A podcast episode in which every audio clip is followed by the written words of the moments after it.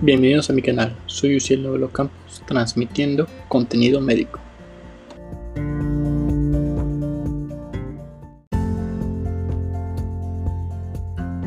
Buenas noches, el día de hoy les voy a hablar sobre la enfermedad de la membrana hialina.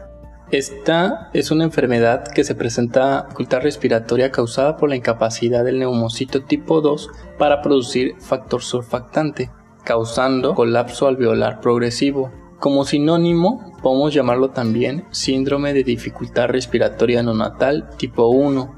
Como principal factor de riesgo tenemos a la prematuridad, diabetes materna, cesárea sin trabajo de parto, hipotermia, hipertensión arterial, infecciones de vías urinarias, asfixia perinatal, paciente masculino y no haber recibido esteroides prenatales.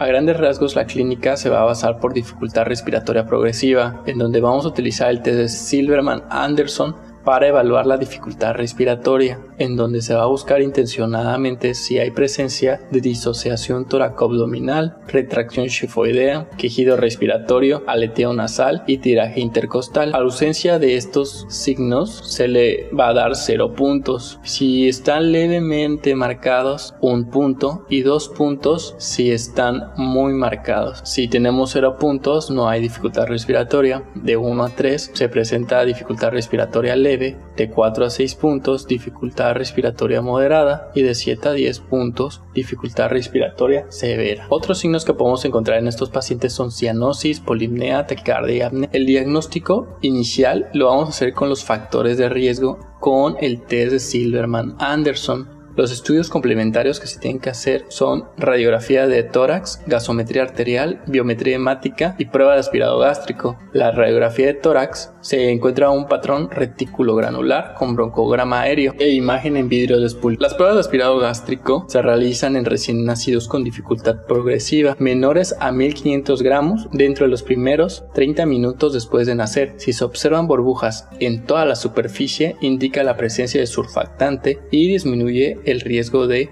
enfermedad por membrana hialina. También se puede usar la prueba de lectina esfingomielina en líquido amniótico.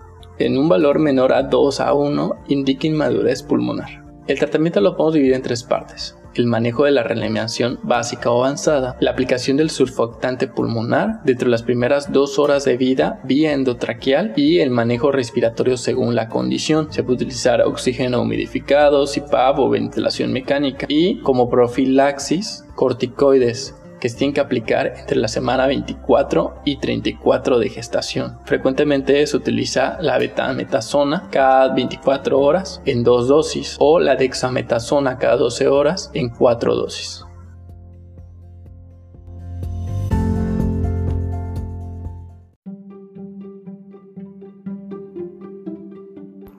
No se les olvide compartir mi contenido. Gracias.